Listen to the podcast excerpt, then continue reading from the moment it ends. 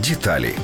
Нікопольське комунальне підприємство Ритуальна служба оголосило закупівлю інформаційних послуг про клієнтів. За це переможець конкурсу буде отримувати 5% від вартості ритуальних послуг. Загалом підприємство планувало купити тисячу таких інформацій на суму до 130 тисяч гривень. Державне підприємство Селідове вугілля зробило закупівлю, в яких упаковка чаю коштувала більше 6,5 тисяч гривень. Всього було куплено 30 упаковок чорного чаю Нурі по 90 грам і 30 упаковок кави Якобс по 48 грам за 200 тисяч гривень. З цим же постачальником Селідове вугілля уклало 17 договорів на поставку продукції, серед яких м'ясо по 4 тисячі гривень за кілограм та вода по майже 600 гривень за літр. Київський міський клінічний онкологічний центр в квітні 2016 року купив через систему Прозоро 50 німецьких швабр за 123 тисячі гривень.